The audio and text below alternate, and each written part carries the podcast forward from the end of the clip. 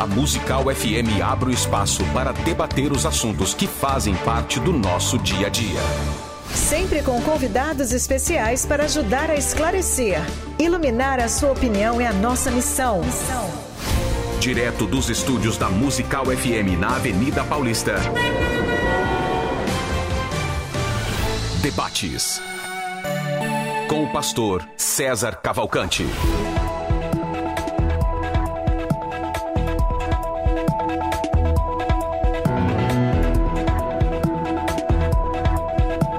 Um bom dia na graça e na paz de nosso Senhor e Salvador Jesus. Eu sou o pastor César Cavalcante. Mais uma vez, para a glória de Deus, está no ar mais uma edição do debate da Rádio Musical FM. Essa principal emissora evangélica de São Paulo, no ar há vinte e tantos anos e nas manhãs né, da semana de segunda a sexta-feira, nós apresentamos aqui o programa de debates da Rádio Musical FM hoje na verdade, hoje, amanhã e depois de amanhã, né? Então, hoje, dia 16, amanhã, dia 17, quinta-feira, e, e sexta-feira, no dia 18, nós teremos aqui uma série de debates, é, vou chamar aqui de debate especial. De um lado, nós temos um criacionista, do outro lado, nós temos um evolucionista. E nós vamos discutir esse assunto, né? Veja, em três horas, né? Não dá para exaurir o tema, mas nós vamos discutir o, o assunto com um pouco mais de profundidade. É, e hoje o tema é origem do universo. A origem do universo é acaso da natureza ou obra de Deus? A vida se organiza sozinha ou foi planejada? Formas de vida, modificações ao longo do tempo, criadas ou prontas, aconteceram, como que funciona? E para debater esse assunto, tenho, tenho aqui dois convidados extremamente técnicos dentro desse assunto. O engenheiro é, Francisco Quilmento, ele é evolucionista, engenheiro químico, gestor ambiental, especialista em energias renováveis e também divulgador científico, muito conhecido nos meios das redes sociais, vídeos e tal, a, a, a partir da sua defesa da teoria evolucionista. Francisco, bem-vindo aqui ao nosso programa de debates, querido. Obrigado. Bom dia a todos. Posso marcar meus cinco minutinhos? Ainda não, peraí, ah. eu já te dou. Com a gente também para debater esse assunto, eu estou recebendo aqui o Dr. Marcos Eberlin, ele é criacionista, é muito conhecido também por fazer parte do, da teoria do design inteligente, é doutor em química, é pós-doutor né, no laboratório Aston de espectrometria de massas, é pesquisador da Unicamp, coordenador do núcleo de pesquisa do Mackenzie, que é o Discovery Mackenzie, presidente da Sociedade Brasileira do Design Inteligente e membro da Academia Brasileira de Ciências. Bem-vindo, Dr. Marcos Eberlin. Pastor César Francisco, um privilégio estar com vocês aqui, debatendo sobre o assunto mais importante, né? Da onde viemos, por que estamos aqui? Para onde vamos? Um privilégio imenso. Legal. Bom, vou começar com cinco minutos para cada um, conforme combinado previamente. E o Francisco já está até com o cronômetro aqui do lado. E aí, posso zerar? Então vamos lá. Eu vou fazer a pergunta e assim você zera. Origem do universo, a casa da natureza ou obra de Deus, com a palavra Francisco Quilmento? A questão é a seguinte: a, o universo, propriamente como a gente o vê, não é um acaso. É quase uma consequência das próprias propriedades dele. Para se entender isso, a gente tem que começar com uma coisa bem simples. Eu estou olhando para o César. Eu estou olhando ele para ele agora? Não. O agora chegou a mim, a sua imagem, numa fração muito mínima de tempo. Quando eu olho para a Lua, eu vejo a Lua 1,3, 1,4 segundos atrás. Júpiter, que é um, um planeta fácil de ver no céu, 30 minutos. As estrelas já começam a ficar anos. A galáxia mais próxima, 2 em pouco tempo a astronomia chega a um passado que está se vendo de bilhões. Aí tem os, a questão que tem que se entender assim. Uh, num determinado momento, no século XIX, não se entendia uh, como é que se podia tratar o universo como um todo. Ele era um objeto que não era tratável pela ciência. A gente tratava questões locais. Calor, uh, gravidade local, tal como Newton fez, o campo eletromagnético, Marcos. Quando surge a teoria da relatividade geral, em 1915, Einstein uh, aplica teoria da relatividade ao universo como um todo. E em pouco tempo ele detecta, ele percebe o seguinte: o espaço tem que estar tá se alterando. Não é a distância das coisas, é aquela coisa uh, onde os corpos do, do universo estão. Avança a ciência, Friedman, Lemaitre, inclusive era sacerdote, percebem que esse momento que Einstein titubeia sobre isso, realmente o universo não podia estar com o mesmo tamanho. Então começa a se supor que no passado ele poderia ser maior encolhendo ou menor e ampliando-se e aumentando. Em 29, Hubble observa que as galáxias num quadro geral estão se afastando. E isso vai avançando até o momento que se percebe distâncias de dezenas de bilhões de anos, pelo menos. Mais de dezenas de bilhão de anos. De idade, exatamente por essa distância. Com o avanço da ciência no campo, que se chama cosmologia, a ciência que trata o universo como um todo, se percebe a, a seguinte questão: esse passado, que foi mais compacto, teria que ter uma temperatura e densidade mais alta. Então, o universo, nesse momento, tem uma composição que está se alterando até hoje. E começa a se criar hipóteses que, numa distância extremamente grande, se veria como é que esse universo é no mais remoto do seu tempo, que inclusive ele não poderia ser nem transparente. Ele teria que ser uma parede de radiação que está chegando a nós. A gente chama de radiação cósmica de fundo. Essa uh, hipótese se comprova através de um ruído de radiação cósmica de fundo no final dos anos 60 e começa cada vez mais a se ter certeza que o universo evoluiu em temperatura, tal como uma xícara de café esfria numa mesa. Tem, as relações dos processos são extremamente íntimas uma seta do tempo termodinâmico. O universo formou os primeiros uh, elementos dele, que é o hidrogênio e o hélio, numa taxa adequada nesse período mais remoto, e a partir dali a gravidade foi agregando os outros corpos celestes, e isso se observa exatamente quando se observa as galáxias mais distantes. Uh, tudo tem sempre se configurado no campo científico para se entender que a alteração, o evolutio, que a palavra evolução vem do desenrolar pergaminhos, vem do universo nesses 13,7 bilhões de anos, a partir de um ponto inicial, que não é o surgimento de tudo. Isso tem que ficar muito bem claro. Como diz o grande uh, cosmólogo brasileiro Mário Novello, dizer que é a origem de tudo esse momento inicial há 13,7 bilhões de anos atrás, que pode inclusive ser apenas uma passagem de um estado anterior que nós não entendemos. Nós não temos como ver, a ciência tem seus limites. É um mito de criação científica. O que nós sabemos é que o universo, a partir desse período extremamente remoto no tempo, que nós medimos hoje com bastante precisão, de 13,7 bilhões de anos, ele tem se alterado no tempo. Em suma, ele evolui. Tá ok. Obrigado por, pelo tempo aí. É, eu vou fazer a mesma pergunta para o Dr. Marcos Eberlin. É, Marcos, a, universo, a origem do universo. É, o, o, Francisco falou, mas ele no final ele disse, mas ainda não é a origem. Né? No final ele disse, ainda, ainda não dá para marcar ainda nos 13.7 a origem. A origem do universo, acaso da natureza ou criação?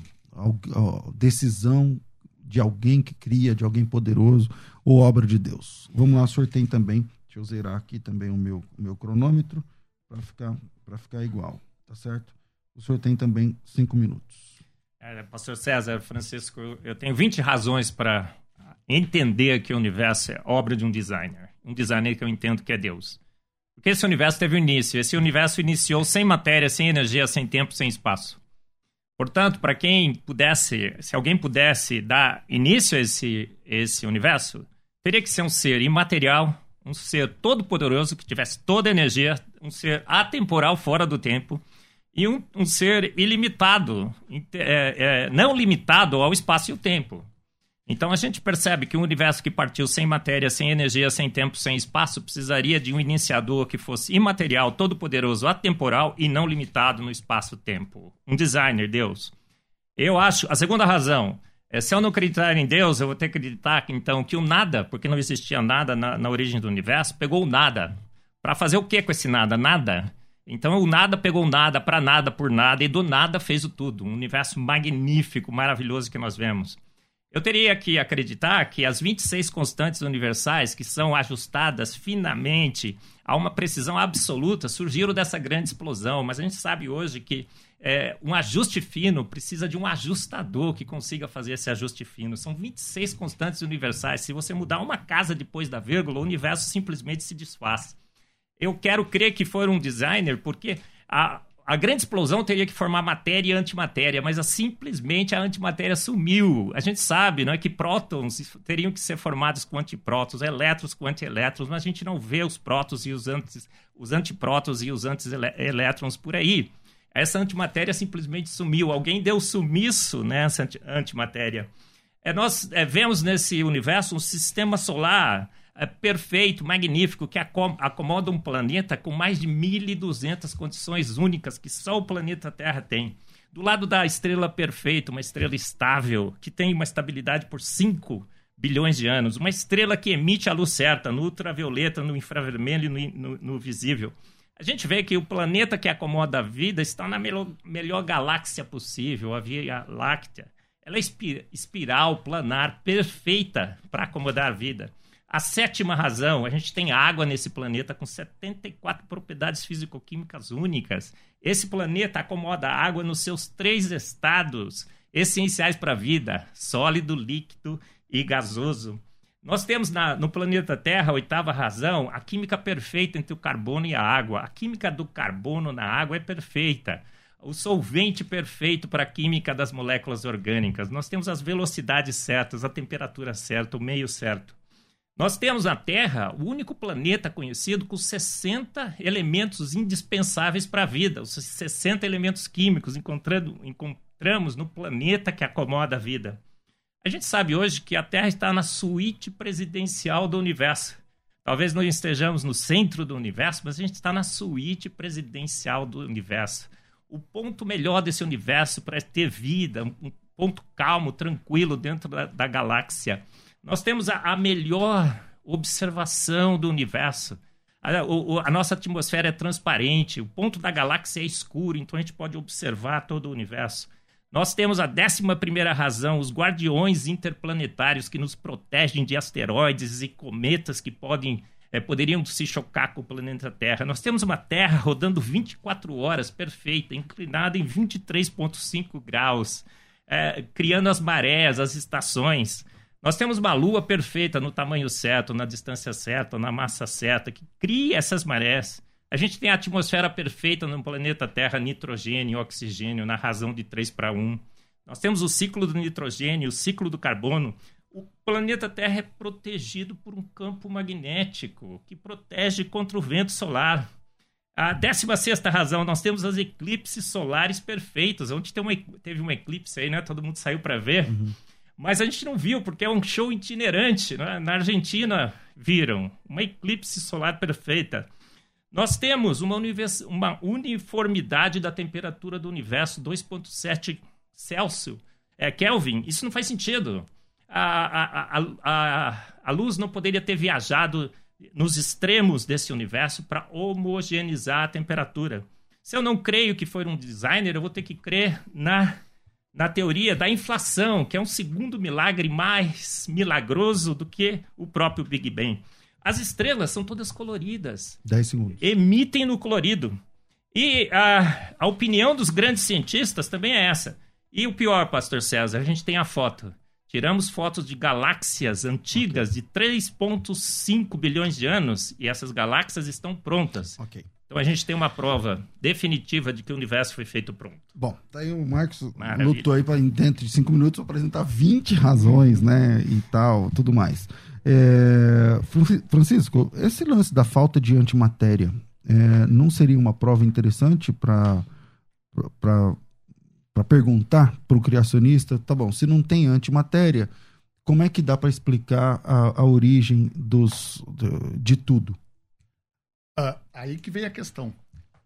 Ah, está aí o universo. Ele tem essas propriedades: taxa de matéria e antimatéria. Uh, antimatéria que para o nosso caso é um saldo. Nós não sabemos como é que surgiu esse saldo de matéria.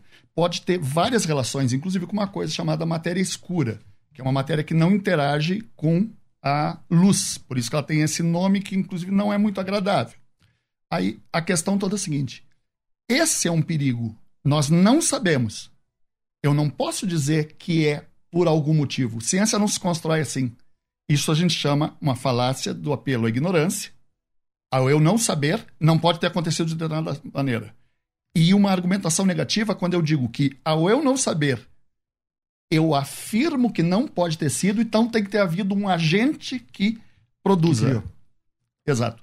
Agora, há mistérios imensos. Por exemplo, não é só a questão da inflação na formação do universo com homogeneidade que, ele percebe, que se percebe. Pode ter havido um momento no passado, existe a hipótese, que a velocidade da luz, dado aquela densidade do passado no universo, não se comportava como ela se comporta hoje. As portas estão abertas para isso. Mas nós não podemos fa fazer a seguinte afirmação: não sei, portanto houve a ação. Passa a ter a, a ideia que toda solução passa das dúvidas humanas por dizer alguém fez. Isso é uma afirmação perigosa em ciência. Então é melhor dizer não sabemos, estamos pesquisando. Então, bom, então a, a questão da matéria, a, a resposta evolucionista é não sabemos. Não okay. sabemos. É, Marcos Eberlin. Olha, a ciência não é um apelo à ignorância, concordo. Mas a ciência é, uma, é a arte de propomos teorias que são fundamentadas no que sabemos. Então, as minhas 20 colocações que eu coloquei aqui, não é? as 20 razões, muitas são porque eu sei, porque eu sei, porque eu sei. E quando nós temos duas teorias concorrentes, a gente tem a obrigação, como cientista, de avaliar o que uma teoria sabe e o que outra teoria não sabe. Uma teoria explica e o que a outra não explica. Então, a, a, quando você diz que a antimatéria sumiu e que a gente vai descobrir isso, é, quando, a, quando se descobrir, talvez eu considere a evolução do cosmos. É, mas a ciência é feita o que a gente sabe aqui e agora. Então, há grandes mistérios na, no universo que a teoria é, que tentaria explicar esse universo sem a intervenção de uma mente inteligente simplesmente não explica. Então, a ciência é a arte de escolher a melhor teoria. A melhor teoria é que o universo foi feito pronto. Como eu falei, nós temos a foto, nós tiramos fotos de galáxias com 3,4, 3,5 bilhões de anos. Essas galáxias estavam prontas. Elas, é, a gente tem a foto. Esse é um dado definitivo. Tiramos com os nossos telescópios a foto de uma galáxia com 13,5 bilhões de anos. Ela estava pronta, tinha água, tinha os elementos mais pesados. Então é uma evidência claríssima de que o universo foi feito pronto, ele não evoluiu. Ok. É, Francisco. A, a respeito da posição dele? Sobre o que você quiser. Não, a, uma galáxia de, na faixa dos 12 bilhões de anos ela não está pronta. Tanto que existem os quásares. Está havendo a agregação, a formação, a acreção do uh, buraco negro central, buraco negro hipermassivo dessa galáxia, que o nosso tem, só que nós não, não percebemos na Via Láctea, que é uma galáxia que nós vemos uh, recentemente. Nós olhamos para o espaço e vemos a, a Via Láctea há poucas dezenas de, de milhares de anos. Uhum. As galáxias de bilhões, elas estão ainda o buraco negro central está consumindo estrelas e produzindo energia. Então, essas galáxias lá estão passando por um processo de modificação de seu estado. E o que é, em ciência, a modificação do estado de um sistema, das suas características? Novamente, evolução. Por outro lado, se isso fosse verdade, nós veríamos a 13 bilhões, 3,7 bilhões menos 380, o número é certo, vamos arredondar, 13,3, nós veríamos galáxias que estariam ainda ao mesmo estado. E não, nessa distância, nesse passado profundo, nós só vemos uma barreira de radiação. Por quê? Porque não havia, a partir de um ponto, nem propriamente átomo algum. Agora, o que eu concordo, uh, Há formação de moléculas, como por exemplo a água, que é uma molécula bastante abundante no, no universo, só que este passado remoto, para a água, precisaria de oxigênio. O oxigênio só nasce depois dos processos estelares. Todas as observações, toda a teoria uh, cosmológica e física profunda aplicada à coisa determina que o oxigênio não surge nos primeiros momentos do universo. Então a composição do universo ao longo do tempo está se alterando, então ele está evoluindo em composição. Bom, é, primeiro eu quero agradecer porque vocês estão respeitando assim, rigorosamente o horário, isso é muito bom. Eu comecei com o Francisco cinco minutos, depois o Marcos cinco minutos, depois cada um está falando dois minutos. Ele começou por ele, vou terminar com você, a gente fecha esse bloco. No próximo bloco vai ser perguntas e respostas entre vocês. Marcos. Contra dados não há argumentos. Uh, a foto que foi tirada, por exemplo, da GNZ11, mostra um redshift, um deslocamento por vermelho, que eles medem por um fator Z de 2.07. Isso só bate com uma galáxia de 13, de 3 bilhões de anos após o Big Bang. Então ela não poderia estar lá. Quem, quem fez essa medida, ele disse o seguinte: é como se a gente estivesse escavando Roma e encontrasse nos detritos detritos de, da Roma moderna. Não faz o menor sentido. Então, a, a, a, foto de galáxias antigas, de 3,5 bilhões de anos, é uma, para mim, é, é, é, definitivo, é dado. Não é inferência. Não é alguma coisa que a gente está propondo, a gente está vendo. Essa luz chegou aqui e nos mostrou que essa galáxia está pronta. Ela foi formada pronta com água elementos pesados e com um deslocamento para o vermelho de 3 bilhões de anos que não poderia estar lá. Então nós temos evidências e mais evidências. A, a, antimatéria não está aí, o planeta tem um ajuste fino espetacular de 26 constantes universais. Há toda uma evidência claríssima de que uma mente inteligente orquestrou, sincronizou e estabeleceu o universo como vemos hoje. Bom, eu vou é, fazer aqui o nosso intervalo, e vai ser um só nesse programa. E eu quero pedir já perdão, porque parece que no YouTube não está rolando o programa. O que aconteceu, Rafa? Estava agendado e aí bagunçou. Mas vai entrar? Então dá para fazer isso na hora do intervalo ou não? Tá, tá bom. Então vira aí, a gente vai pro intervalo e voltamos já já. Fica com a gente. Agora você pode ouvir a Musical FM além dos 105.7 em qualquer lugar do mundo. Faça já o download do nosso aplicativo. Digite na Google Play e Apple Store Musical 1057 e instale já no seu smartphone. Você pode mandar a sua mensagem. Ouvir a Musical em alta qualidade em todo lugar. E ficar por dentro de tudo que acontece na nossa programação. Disponível para Android e iPhone. Não esqueça, digite Musical 1057 e seja bem-vindo. Musical, mais unidade cristã. Você está ouvindo Debates aqui na Musical FM. Ouça também pelo nosso site www.fmmusical.com.br.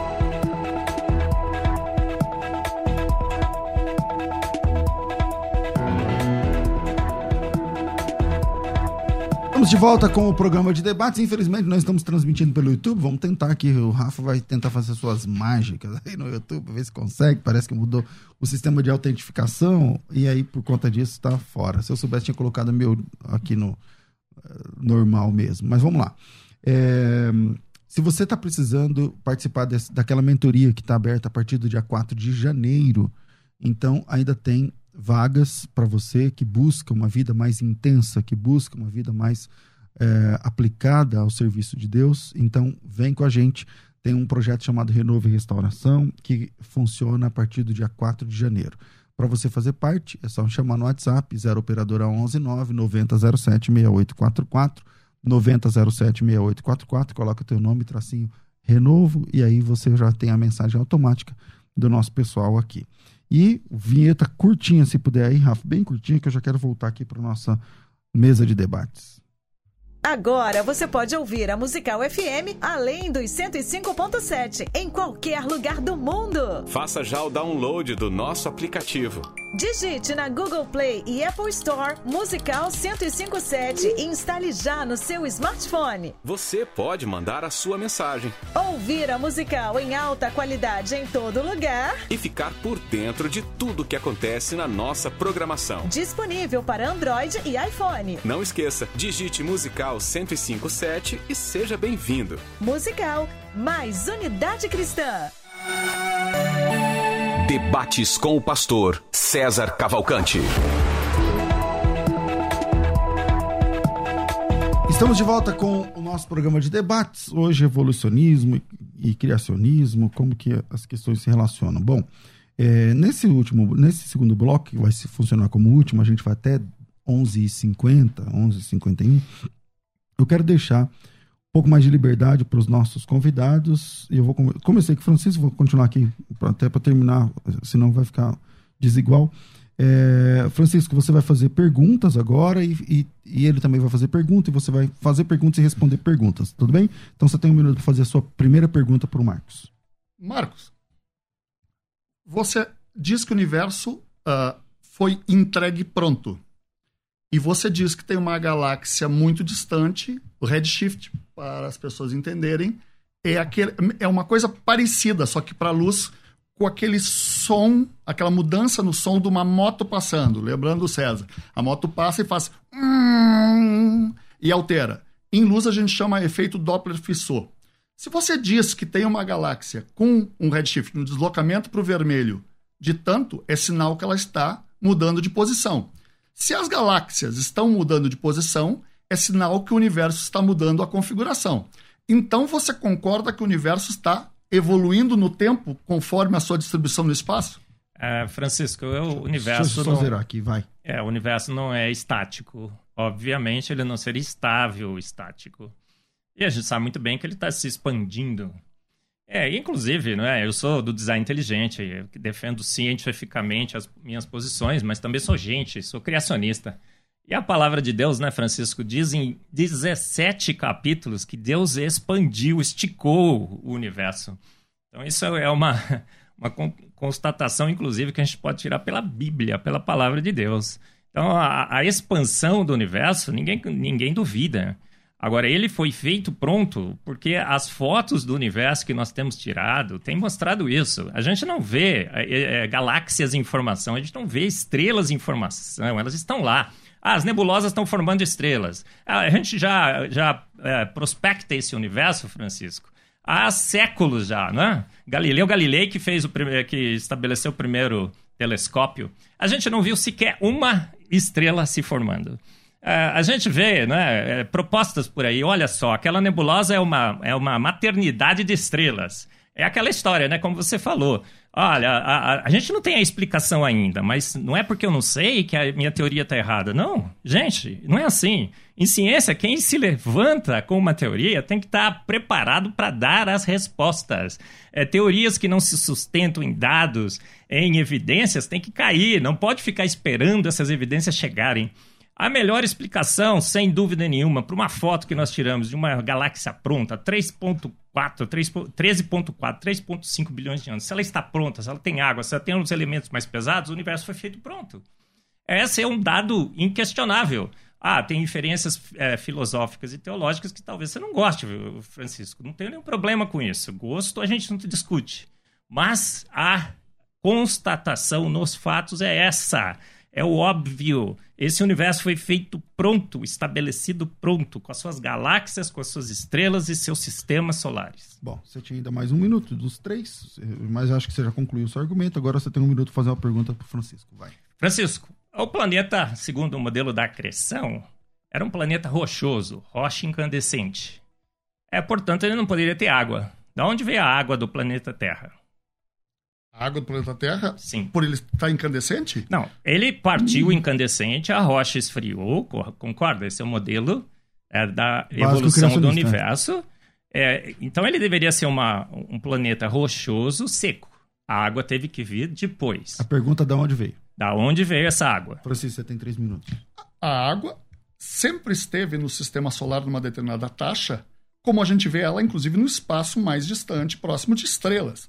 Ele estar incandescente ou não, não tem o problema de existir a água ou não. Porque você mesmo falou na sua argumentação que a água existe no planeta Terra na forma de vapor. Próximo de um vulcão com a lava incandescente, eu não deixo de ter água. A molécula da água é uma molécula extremamente resistente à temperatura. Tanto que num maçarico de acetileno, uma reação que o Marcos Eberlin conhece muito bem, há a formação de água. O calor não implica em não a, na inexistência, a inexistência de água ou deixar de existir água. Pode implicar, inclusive, na formação de água. O que acontece é que adiante a água se condensa. E pela gravidade, o planeta Terra continua a absorver, mesmo hoje, água. E onde é que a gente sabe, percebe isso? Nas uh, chuvas de meteoros, se vê que são caudas de cometa com grande quantidade de vapor d'água, exatamente por isso que forma aquelas partículas, porque o Sol evapora e a Terra continua absorvendo. Esse processo aconteceu no passado. Então não é a incandescência do planeta que o obriga a não ter água. É a gravidade e ao longo do tempo a baixa, de redução da temperatura pelo esfriamento, que sempre acontece, que faz a água passar a ter também no estado líquido e ser adicionada ao planeta pela atração gravitacional. Mas no volume que tem, por exemplo, aquíferos e tudo mais? Uh, por incrível que pareça, o planeta Terra tem bastante água, mas ele não é um corpo celeste, mesmo no sistema solar, dos que mais tem água proporcional. Encédalo, que é uma lua de Saturno, e Europa, que é uma lua de Júpiter, tem um volume de água proporcionalmente imensamente maior uh, do que, aqui. que a Terra. A gente chama isso na astrofísica os voláteis, são aqueles que podem virar vapor. Mercúrio não tem, porque Mercúrio é riquíssimo e pela presença do Sol e, e o vento solar arrasta. Isso acontece no universo inteiro com os ventos estelares. Entendi. Bom, você também nos usa todos os minutos, então agora é só vez fazer pergunta, né? É, vamos lá, Isso. Francisco. Marcos, você fala que estrelas não se formam. Nós temos na uh, constelação da Serpente, na constelação de Órion, duas nuvens gasosas próximas que mostram claramente níveis, graus de agregação de estrelas, formação de estrelas, de discos planetários, e nós já tivemos a percepção que mesmo estrelas que explodiram formam planetas logo depois. De onde vem a sua base para dizer que gravidade não forma corpos celestes? Oh, magnífico, magnífico, né? O, o, Francisco até colocou um programa aí na, é, na internet e tudo mais, a gravidade de Eberlin, né? E ele é? comenta muito gravidade sobre a gravidade de Eberlin. É berliniana, não é? é berlínica. É, berlínica. É, gente, a gravidade ela mantém estrelas quando você tem uma alta concentração de massa de gases. Sim, é, você tem um colapso gravitacional. Mas a gravidade, Francisco, você sabe disso, ela não forma estrelas a, os gases, por forças eletromagnéticas, se repelem. É, são moléculas de hidrogênio e hélio. A gente sabe muito bem, quando você enche uma bexiga, né, a bexiga enche por quê? Ela fica estufada por quê? Porque os átomos ali estão se repelindo. Ah, você vai expandir para uma massa imensa, eles vão continuar se repelindo. Então não há forças. O, Stephen Hawking, ele no seu livro, né, é, é, a, esqueci o nome dele, bastante famoso. O universo, numa casca de nós. É, ele diz o seguinte: um dos grandes mistérios do, do universo é a formação de estrelas e galáxias. Não, não, sou eu que tenho dúvidas, o Stephen Hawking tem dúvida. Porque, olha, uma nuvem gasosa em expansão, com átomos que se repelem, eles não se atraem por gravidade. Gravidade, você precisa de uma massa muito alta. Eu dou aula de química. Se você apelar para para gravidade para explicar propriedades de átomos e moléculas, eu dou zero. E todo professor tem que dar zero. Então, quando você fala que gravidade atrai átomos e moléculas, é zero em química. Porque a gente sabe que eles se repelem, a bexiga ali, os átomos estão se repelindo. Então, que força que foi essa, a força esférica que o Francisco fala lá, né? Não é o nome da força, mas ela teria que agir esfericamente numa grande massa de gás e comprimir essa massa até que o colapso gravitacional ocorra. Não existe essa força, os físicos sabem que não existem. É um grande mistério a formação de estrelas. Ah, as nebulosas são, são é, maternidades de estrelas? A nebulosa já é uma grande concentração de massa de gás. Mesmo assim, a gente não viu, não documentou nos, na, nos séculos que nós observamos esse, esse universo, nenhuma estrela se realmente se formando. Então, os dados é, é, refutam a ideia de que o universo está evoluindo. Aí o, o, Francisco vai falar assim: ah, o Marcos gosta dessa ideia de que o universo foi formado porque ele tem uma percepção religiosa. Não, a gente sabe muito bem disso, né? Que muitos cristãos acham que o universo evoluiu. É, aceitam o Big Bang, são Big Bangistas. Eu não tenho problema nenhum com a parte teológica e filosófica. Eu tenho problema com a ciência. A ciência da evolução do universo simplesmente não bate não temos mecanismos para a formação de estrelas, não temos mecanismos para a formação de galáxias, nunca observamos uma estrela se formar, é, piscou no universo. E temos fotos de galáxias extremamente maduras no universo é, é, extremamente maduras, no universo que deveria ser extremamente jovem. Não faz o menor sentido. O modelo não faz sentido. Esse universo foi feito pronto por um ser imaterial, um ser atemporal, todo-poderoso. Ok. Sua vez de fazer a pergunta, Marcos. Não fui eu que fiz. Ah, ah. Não, é, tá certo. Agora Tá ele certo. faz a pergunta. Vamos lá. É, como é que foram formados os planetas, Francisco? Planetas rochosos, os planetas gasosos e os planetas de gelo. Como é que você entende que nessa, univers... nessa evolução do universo os planetas foram formados? A coisa mais simples, está no erro da sua resposta anterior. Quem atrai não é uma esfera, uma massa já formada. Quem atrai é um centro de massa de uma distribuição de massa qualquer. A tal ponto que as moléculas mais altas da atmosfera não escapam para o espaço, não é porque elas sabem que abaixo está a Terra. Elas sofrem a ação da gravidade da massa que está abaixo dela, independente da sua conformação. Os planetas gasosos vão se formando pelo mesmo processo de agregação de gases que, se, que formam as estrelas. Só que muitas vezes, no centro deles já se agregou antes matéria, por exemplo, sólida. Da mesma maneira que se percebe a, nos asteroides a agregação de um grumo de materiais, isso a gente tem, a gente já botou sondas em planetas, que formam a agregação uh, pela gravidade mínima que esses corpos têm. Quando chega a um determinado nível, entra em ação também a formação, vamos dizer assim, ser grosseiros, de rochas, porque as forças eletromagnéticas para uma determinada escala e para uma determinada pressão também começam a atuar.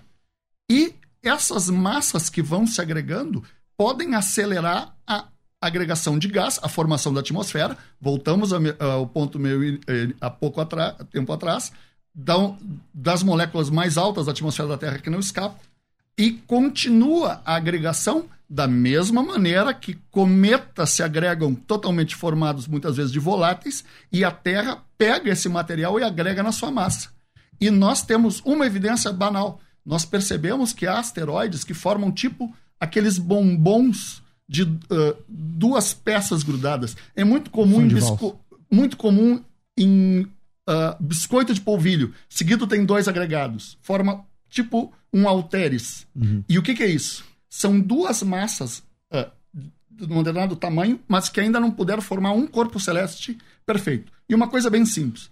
Se nós soltarmos um objeto trivial, tipo um dado, um cubinho, um dado de jogo, uhum. é um cubinho de 1,5 centímetros de lado, a alguns centímetros no vácuo do espaço, sem outra ação qualquer, sem gás algum, sem sopro algum, vamos ser simples, em uma hora esses dois corpos vão estar grudados. Porque a gravidade é a grande senhora do mundo que tudo rege. E ela ultrapassa a repulsão das partículas dos gases e colabora na ainda maior agregação de corpos que tenham outras forças de agregação, especialmente a eletromagnética. É, Dou por encerrado e posso passar meu tempo para o Marcos. Ok. Ó, é, o, o, Francisco comete um erro crasso não, aí, não, calma né, aí, de sua vez de perguntar, né? Você respondeu. Ah, desculpa. Eu de posso perguntar. comentar sua, sua resposta? Ah, se vocês concordarem, não tem problema. Aí Concordo, de repente forma a minha nova pergunta. É, olha, o que atrai essas partículas não é gravidade, é- é- são forças dipolares, né? cargas que se. É, eletro, eletronegatividade, eletro, é, é, é, eletricidade estática. A gente sabe que as forças de Van der Waals, né, que seria o que eu acho que o Francisco imagina, são fraquíssimas. A Terra atrai a sua gravidade, a Terra, um grande massa de, de sólido, atrai os gases, mas os gases da nossa atmosfera, as moléculas de hidrogênio e hélio, gente, estão se repelindo. Elas querem ir para o espaço, o que atrai a Terra. Então, para formar estrela, o Francisco está apelando para uma Terra, para atrair. É, é, é, a parte, se a estrela é gasosa, ele tem que apelar para uma, uma estrela gasosa no centro para formar a estrela gasosa. Não pode. Ah, o que é que deu origem a esse núcleo atraente? O que é que, que força é essa? Esse é o grande mistério da física. Que força que agregou gases no início? Tem planetas gasosos. É Júpiter é um planeta gasoso, só tem gás. Ok. Então nós não, temos forças, não temos forças, não temos mecanismos para a formação de estrelas. Sem mecanismo para a formação de estrela, não tem evolução do universo. Francisco. eu gostaria de perguntar o seguinte: vamos pegar o. Até porque eu gosto do termo, estamos numa rádio evangélica, uhum. os pilares da criação. Eles receberam esse nome que tem um cunho religioso exatamente pela simpatia que as pessoas têm por uma ideia de criação. Eles estão na uh, uh, constelação da serpente. Essa nuvem gasosa ela tem sete anos-luz de uh, diâmetro, que corresponde a 280 trilhões de quilômetros. A massa dela, em astrofísica, em cosmologia, a gente usa muito, principalmente em astrofísica, a gente não fala mais de quilotonelada, a gente fala de massas solares. Massa solar está na faixa de 2 vezes 10 na 30. 2 seguido de 30 zeros uhum. quilos. Essas nuvens gasosas têm uma uh, massa na faixa de centenas de massas solares. Olha o tamanho disso. Como é que você afirma que uma nuvem gasosa, uma região de uma nuvem gasosa com essa massa, não tem um centro de massa que obedeça simplesmente à gravitação de Newton? Essa que me, me, é uma dúvida que eu tenho. Como é que você coloca que existe essa massa lá e massa atrai massa e ela não agregue matéria convergente ao centro? Um problema que, inclusive, já era da mecânica newtoniana e se manteve um problema na relatividade a matéria agrega. Embora a gente possa dizer tudo que sobe tem que descer, e isso é falho, porque a gente lança objetos hum, ao espaço que nunca mais voltam. Se algo tem massa, um dia se agrega. Essa é uma questão fundamental no universo e que conduz à sua evolução. Como é que você diz que isso não acontece? É, Francisco, porque força gravitacional é constante gravitacional M1 vezes M2 dividido por R ao quadrado. Acho que você esqueceu a, a fórmula de Newton. R ao quadrado. Você tem uma grande massa.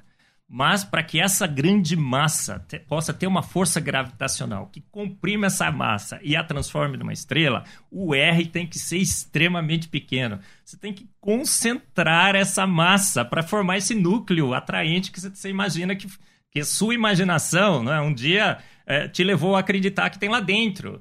Então você não, não, adianta ter massa. Não tem muita massa, você tem que ter raio extremamente reduzido. Você tem que comprimir essa massa. Esse é o grande mistério da física. O que que comprimiu essa massa? A gravidade não foi.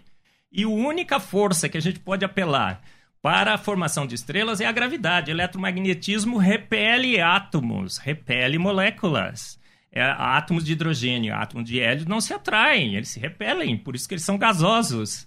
Então, essa, é, essa história de que apelar para a massa, a gente tem que esquecer, não pode esquecer que o R ao quadrado está dividindo M1 vezes M2. Eles teriam que estar extremamente próximos para você passar o colapso gravitacional, depois a, a estrela se estabiliza.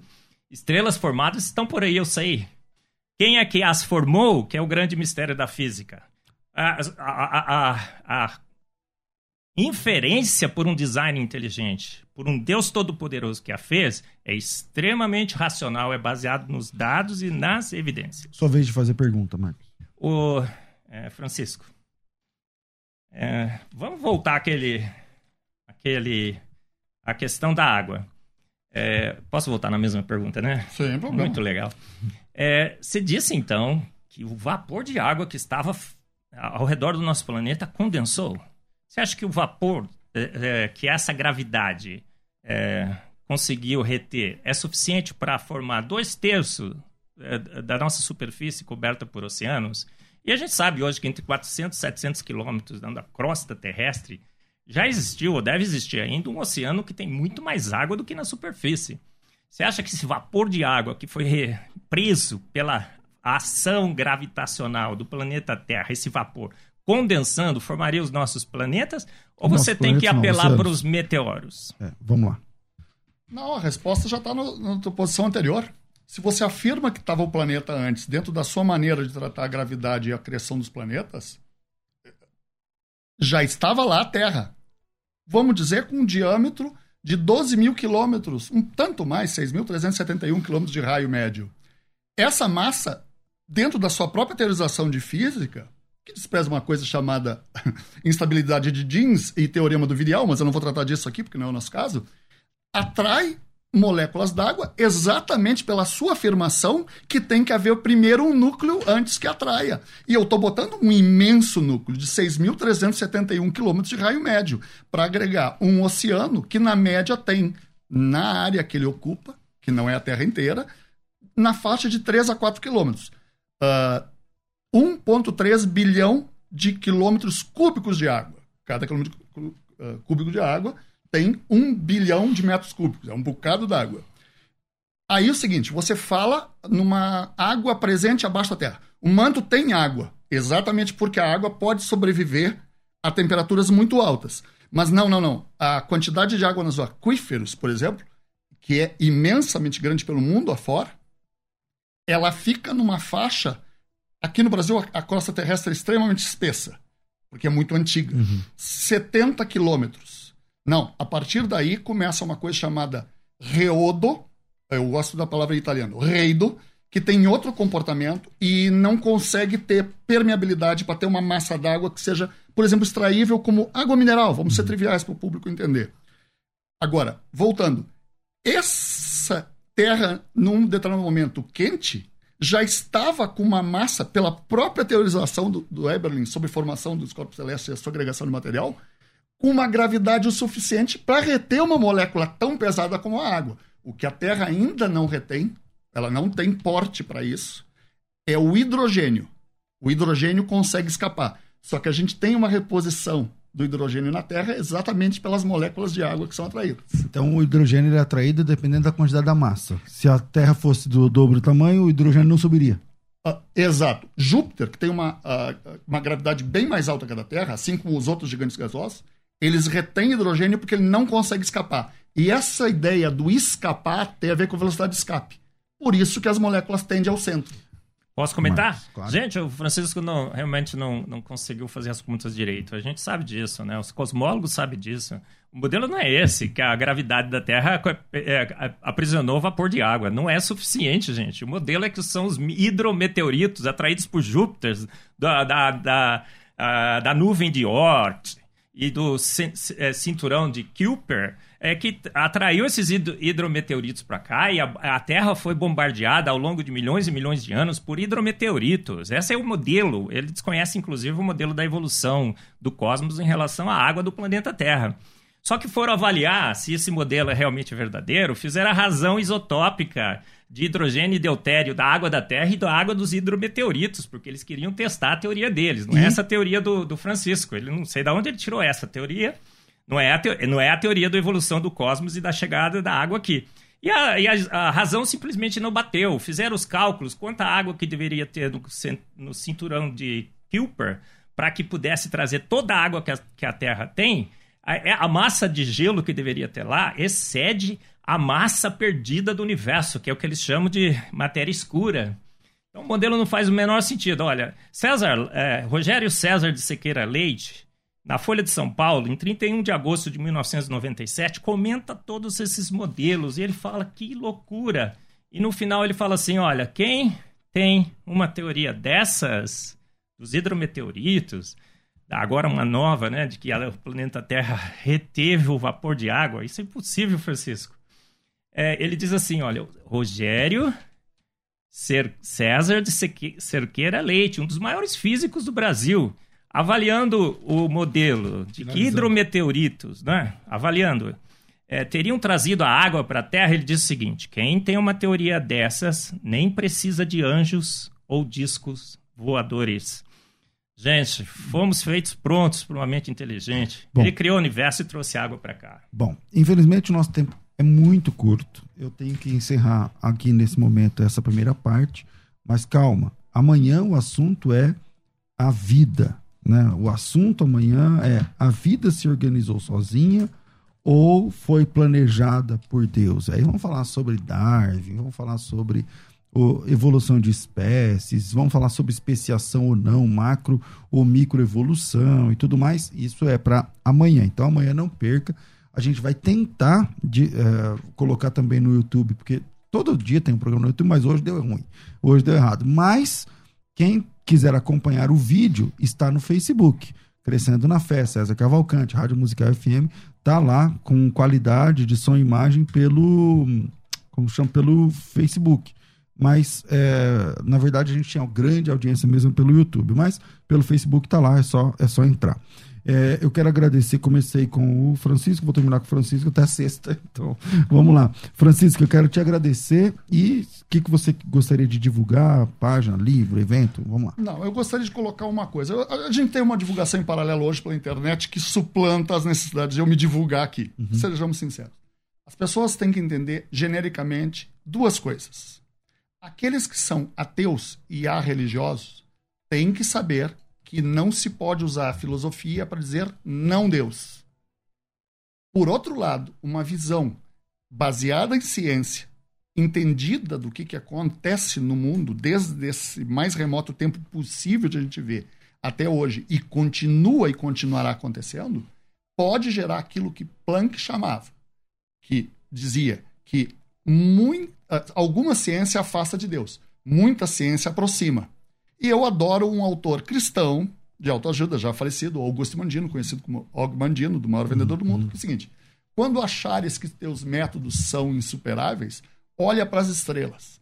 Então, uma visão científica, séria, formal, bem embasada, inclusive filosoficamente para entendê-la, não afasta as pessoas de uma religiosidade e nem na crença de uma divindade criadora, desde que não se chegue ao ponto de dizer que determinadas coisas afirmadas que a ciência mostra como contrária e são evidentes como contrários, por exemplo, a idade do universo, sejam tomadas como aquilo que é um dogma da minha fé. E dou por encerrado. Okay. Obrigado, Francisco, que amanhã a gente está de volta com mais outro, outro, outro assunto dentro desse debate. Marcos, você quer divulgar alguma coisa? Obrigado pela sua participação ah, aqui. Eu queria cara. dizer a todos né, que um pouco de ciência te afasta de Deus, muito te aproxima mesmo. E é isso que eu tenho feito na minha vida. Eu não defendo posições religiosas né, baseadas em, em, ciência equivocada. Eu tento estudar, né? Eu leio os livros, né? E todos esses que eu trouxe aqui para vocês e tudo mais. Eu leio os artigos científicos, eu estudo, eu, eu milito na academia. E eu não aceito a evolução do universo, não é porque eu tenho uma posição filosófica ou teológica contrária. Pelo contrário, tem muitos que são big banguistas, né? Irmãos na fé eu não aceito porque não faz o menor sentido. Eu vou ter que achar que ah, vapor de água ficou preso no, no planeta Terra e condensou para criar os nossos mares. Eu vou ter que achar que núcleos de estrelas estavam presentes para que as estrelas pudessem ser formadas. É, vou ter que achar que uma, uma foto tirada há 13,5 bilhões de anos, mostrando uma estrela formada com é, metais, com água, isso possa é, fazer sentido no, no universo que evoluiu ao longo de bilhões e bilhões de anos. Não faz, ele foi feito pronto. É, eu gosto ou não goste. Ah, isso leva a Deus, e daí? A gente tem que se render às evidências de que o universo e a vida mostram claramente sinais de que fomos feitos prontos por um ser de extrema inteligência que eu entendo como sendo Deus e o Deus bíblico. Okay. Porque eu entendo pelas razões. As razões que me levam a isso. Ok. Bom, vocês não quiserem divulgar rede social, não quiserem divulgar nada. Nada. Tá, tá bom. Então a gente fica por aqui. A gente é bem conhecido, né, Francisco? Sim, é, até mal falados. É, até mal falados também, a gente, a gente, fica por aqui. É. Eu quero agradecer o engenheiro Francisco Quilmento, quero agradecer o Dr. Marcos Eberlin também. E amanhã o nosso tema é A Vida se Organizou Sozinha ou foi planejada. Então amanhã ah, vai apertar aqui mais um pouquinho o parafuso e a gente volta. Eu fico por aqui, mas eu volto às duas da tarde com o bom e velho programa Crescendo na Fé. Tudo isso muito mais a gente faz dentro do reino, se for da vontade dele. Você ouviu Debates na Musical FM. Dentro de alguns minutos, este programa estará disponível no seu aplicativo de podcast. Basta digitar Debates Musical FM e ouvir a qualquer momento, quantas vezes quiser. Disponível para Spotify, Deezer e os tocadores da Apple e Android. Musical FM. Mais unidade cristã.